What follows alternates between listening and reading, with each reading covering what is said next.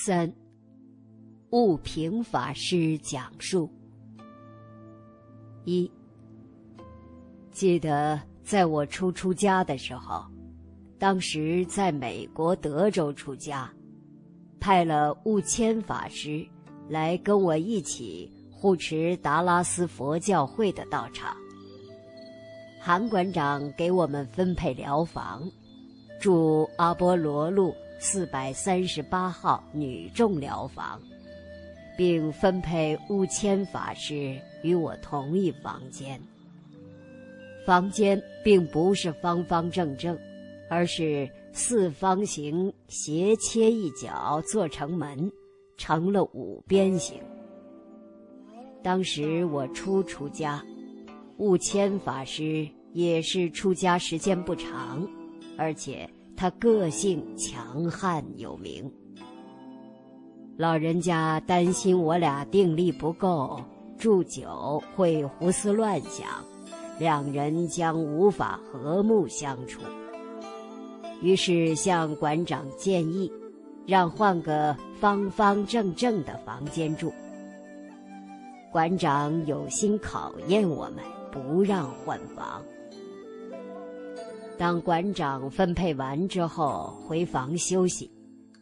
我们送馆长回房休息后，回到房间走道，忽然看见师傅上人一人默默拿了一个小凳子放到我们房门口。他老人家轻巧地站上小凳子，在我们门顶上小心翼翼地贴上一个深蓝色的圆形净宗 logo。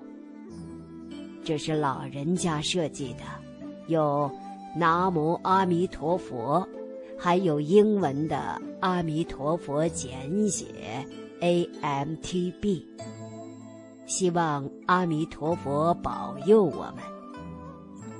此情此景一直印象深刻，老人家的慈悲常深记在心中。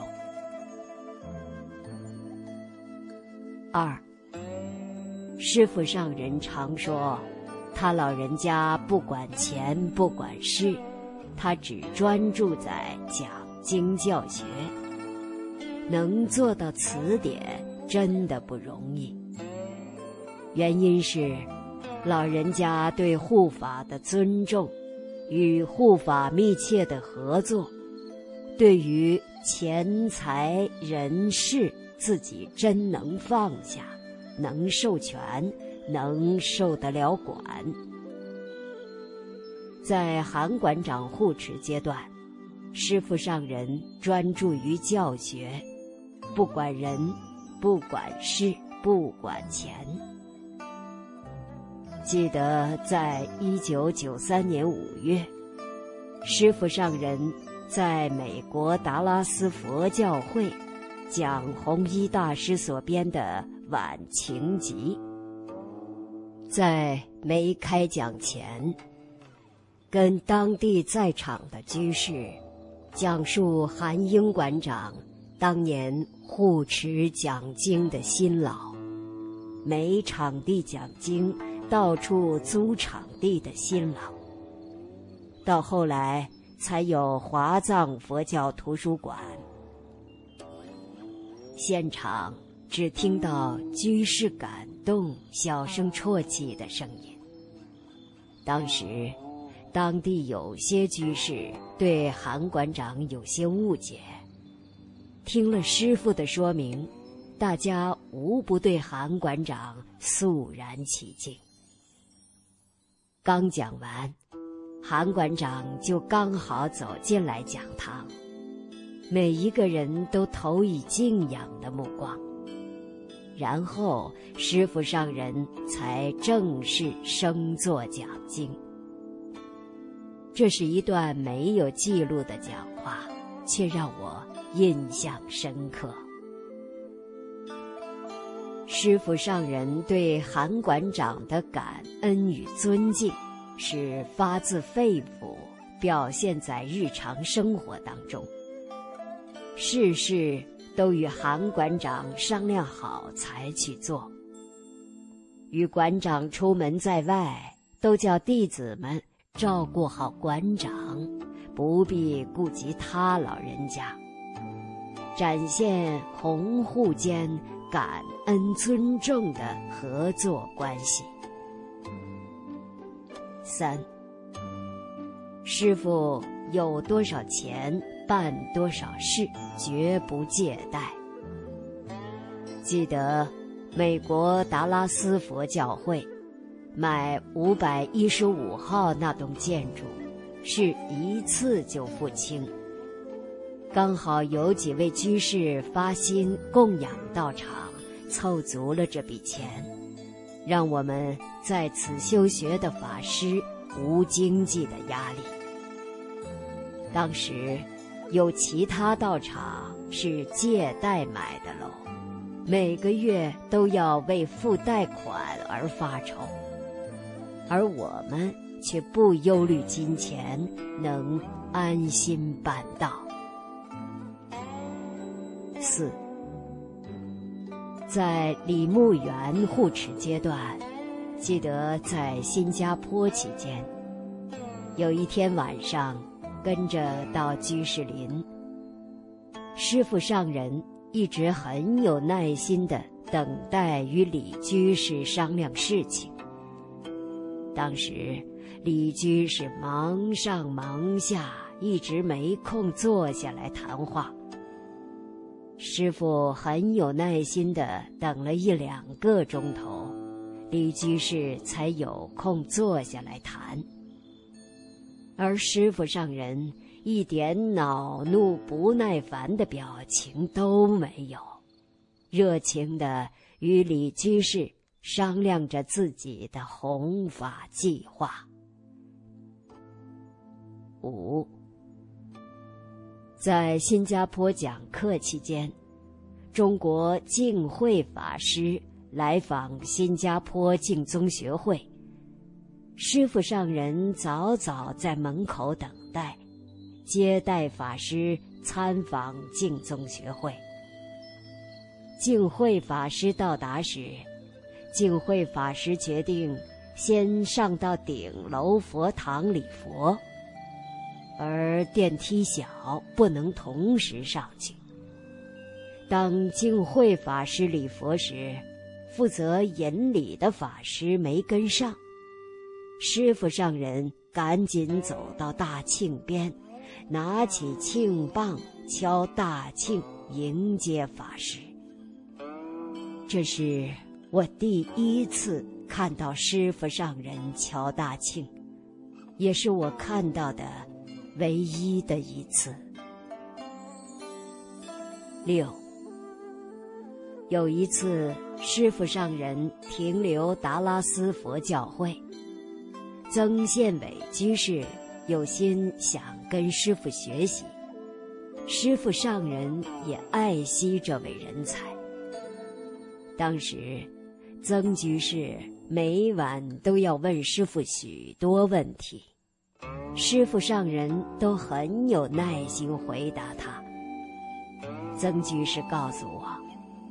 他都问到要睡着了，师傅上人都还精神奕奕，很有耐心、热情回答他的所有问题。七，有一次跟师傅上人到香港，因为签证的关系，我出关的时间较慢，师傅上人通关较快。当我到达领行李区，只见师傅上人行动敏捷，飞快地推着一辆行李推车过来。当时，老人已七十多岁了。当时我十分吃惊，又觉得十分惭愧。吃惊的是，上人的身手。简直就像年轻人。惭愧的是，拿推车取行李本是我该做的事，不想上人却帮我做了。八。有一次在澳洲图文巴，当时在敬宗学院举办一场大型参宴，有当地的邻居及宗教朋友来。师傅上人致辞时，赞叹中国文字的奥妙，提到将来中国语言和文字将通行全世界。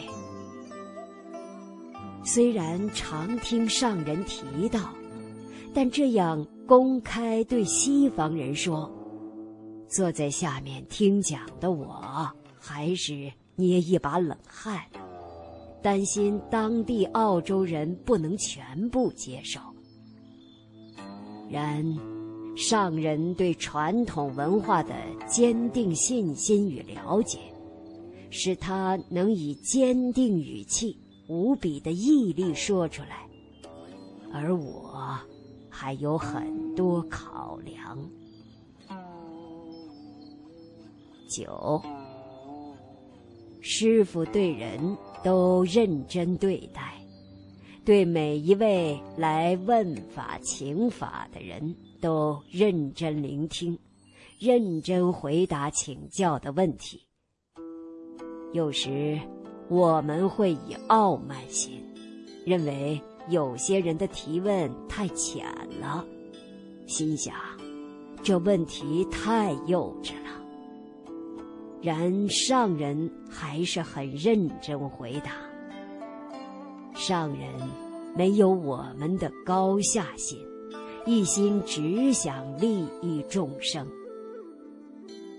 记得有一位住美国德州的居士告诉我，他觉得几乎所有人都戴有色眼镜看他。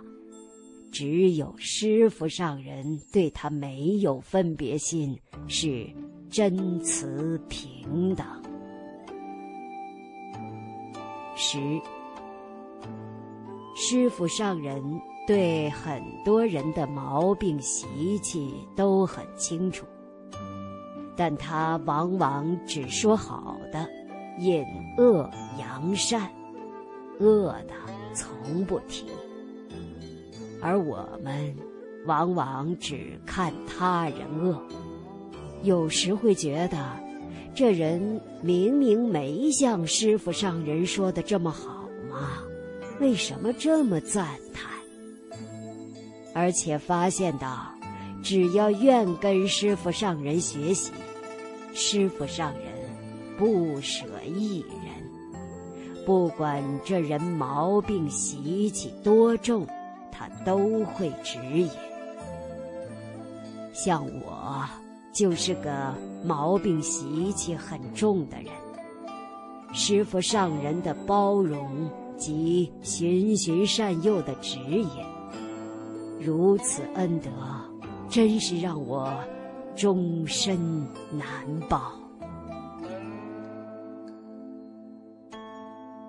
老和尚的身教。编辑小组。